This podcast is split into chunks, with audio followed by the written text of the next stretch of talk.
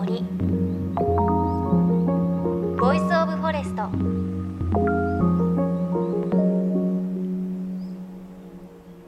おはようございます。高橋真理恵です。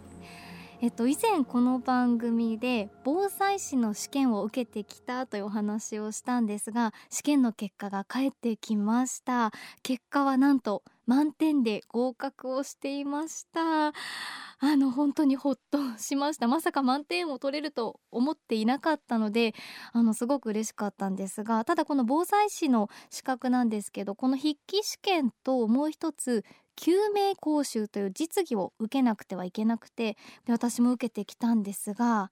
本当に勉強になりました。内容としては、まあ、心肺蘇生のやり方ですとか AED の使い方あと食べ物が喉に詰まった老人や、まあ、赤ちゃんとかのこう詰まったものの出し方なんですが、まあ、普段生活をしていてそういうものを学ぶ機会はないので本当に勉強になりました。で特に勉強になったのは心肺蘇生の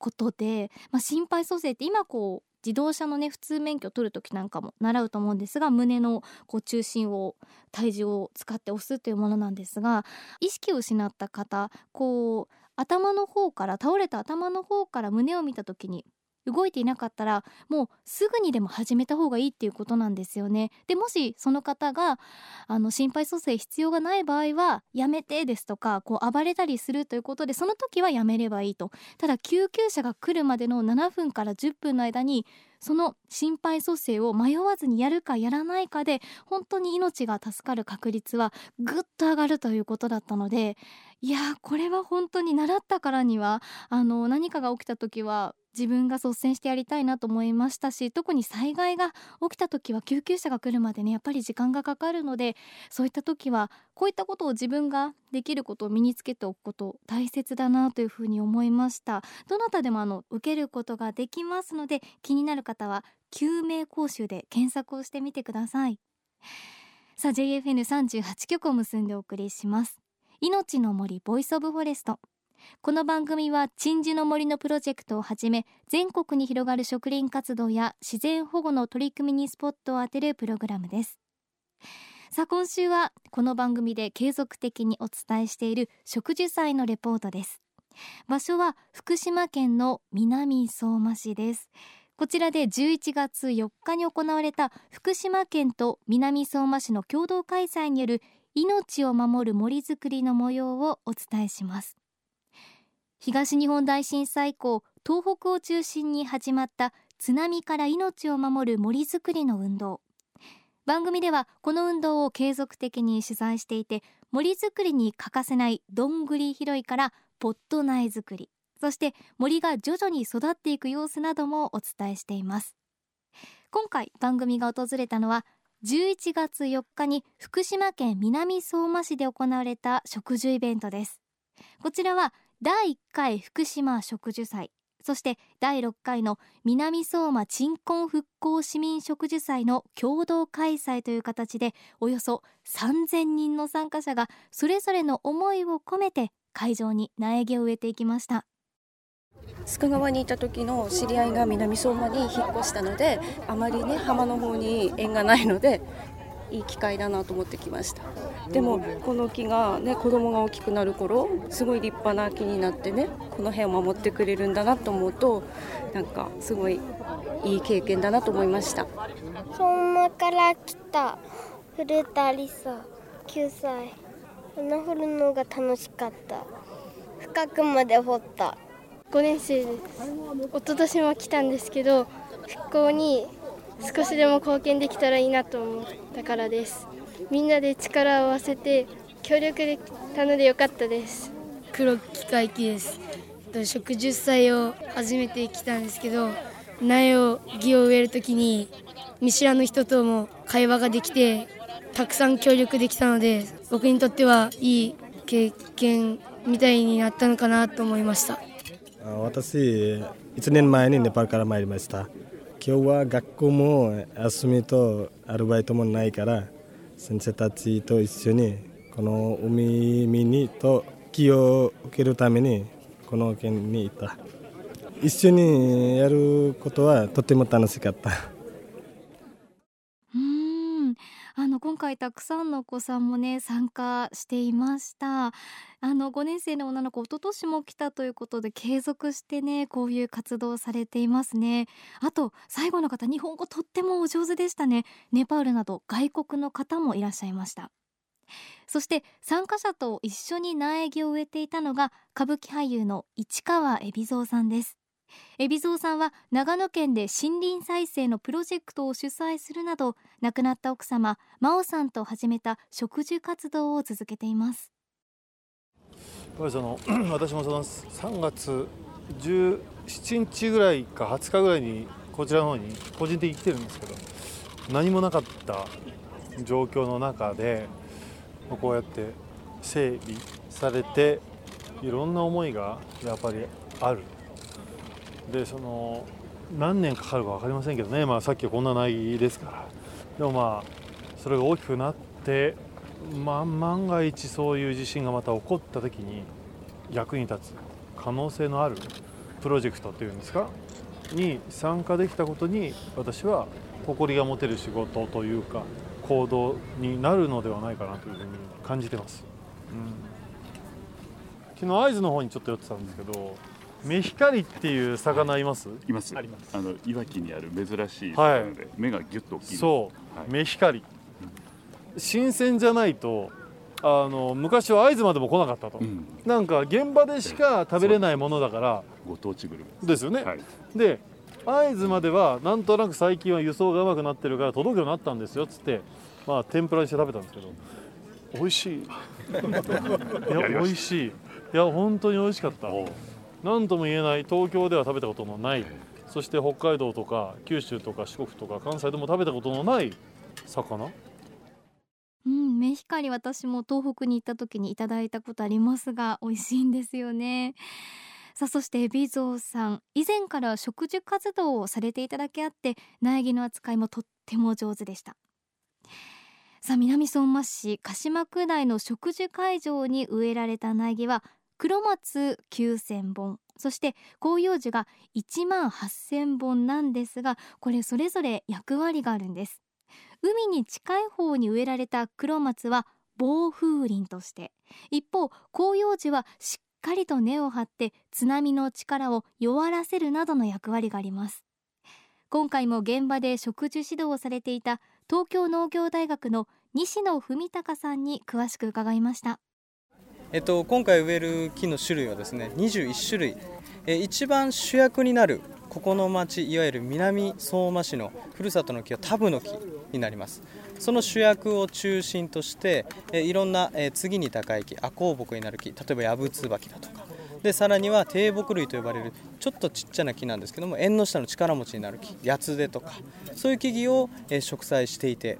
え将来はその津波にも耐えた木々たちで命を守る森を作ることになっています。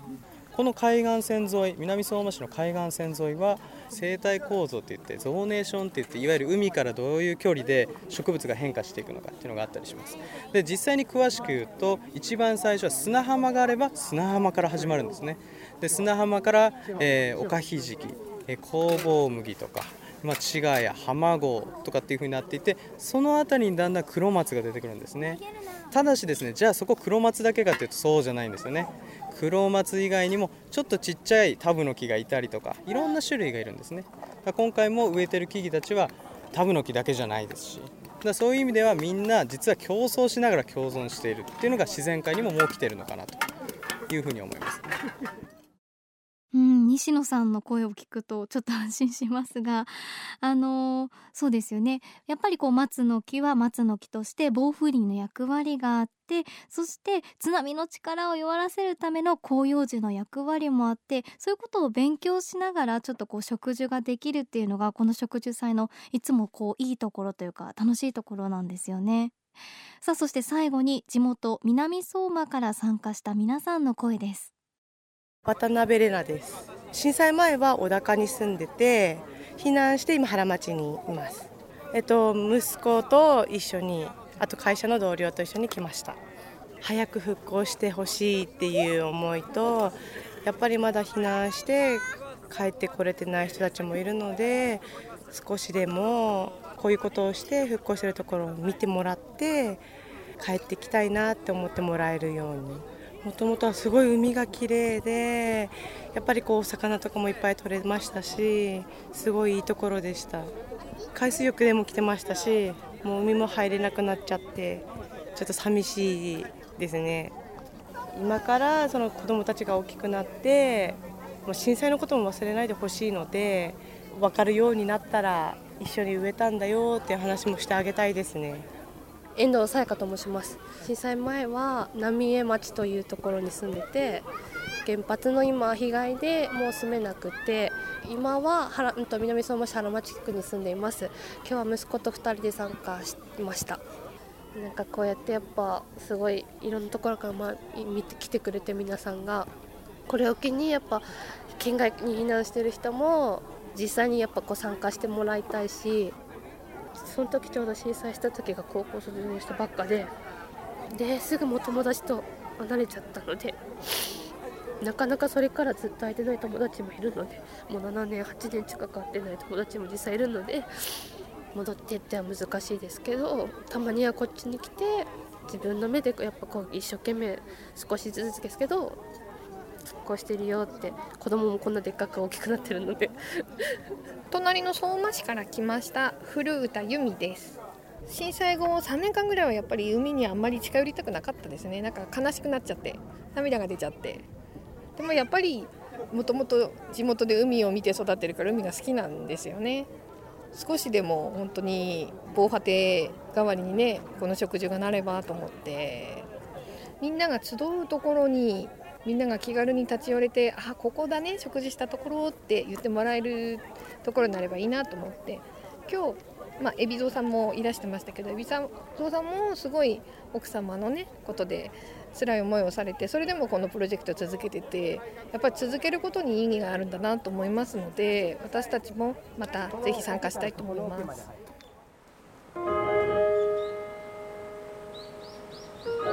命の森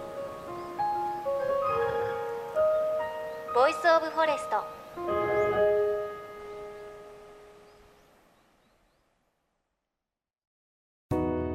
JFN38 局では東日本大震災で被災した沿岸部や全国の震災による津波被害が予測される地域に津波から命を守る森の防潮堤を作る鎮守の森のプロジェクトを支援する募金を受け付けています。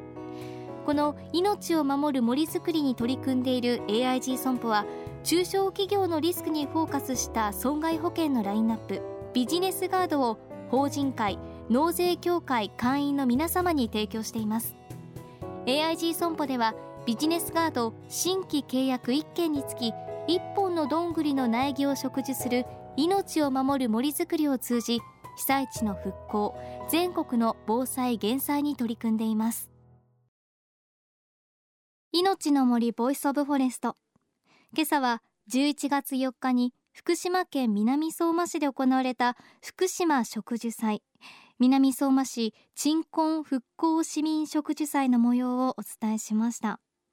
番組ではこの植樹祭何度もあの仙台の岩沼ですとかいろいろこう紹介をしていますがやっぱりこう福島県の植樹祭っていうのはまた少しちょっと意味合いがね、違うところがあるのかなというふうに思いましたね。この森がこう命を守る森であってそしてみんなが集まる憩いの場所になる。それプラスやっぱり福島県の場合は今も避難していてなかなかねお話にもありましたが8年ぐらい会えない友達もいるっていうお話もあってそうやってなかなか会えない友達のことを思い出したり会う機会になったりあとは自分の住んでいたふるさとを思い出す機会であったりそういった意味合いもある植樹祭になっているんだなという感じがしましたね。あの参加者の声でもありましたが自分のね子供たちは震災を体験していなくてもこの森づくりを一緒に行うことで将来こういう震災があってお母さんのふるさとはこういう場所だったんだよって思い出すきっかけにもなるそんな森に福島の森はなっていくのかなという感じがします。で福島県ではこの今回の植樹祭をきっかけに県内全域で森づくりを県民運動として広げていくということですさあそして番組ではあなたの身近な森についてメッセージお待ちしています。メッセージは番組ウェブサイトからお寄せください。命の森 Voice of Forest。お相手は高橋真理恵でした。この番組は AIG 損保の協力でお送りしました。命の森。の森。 Voice of Forest。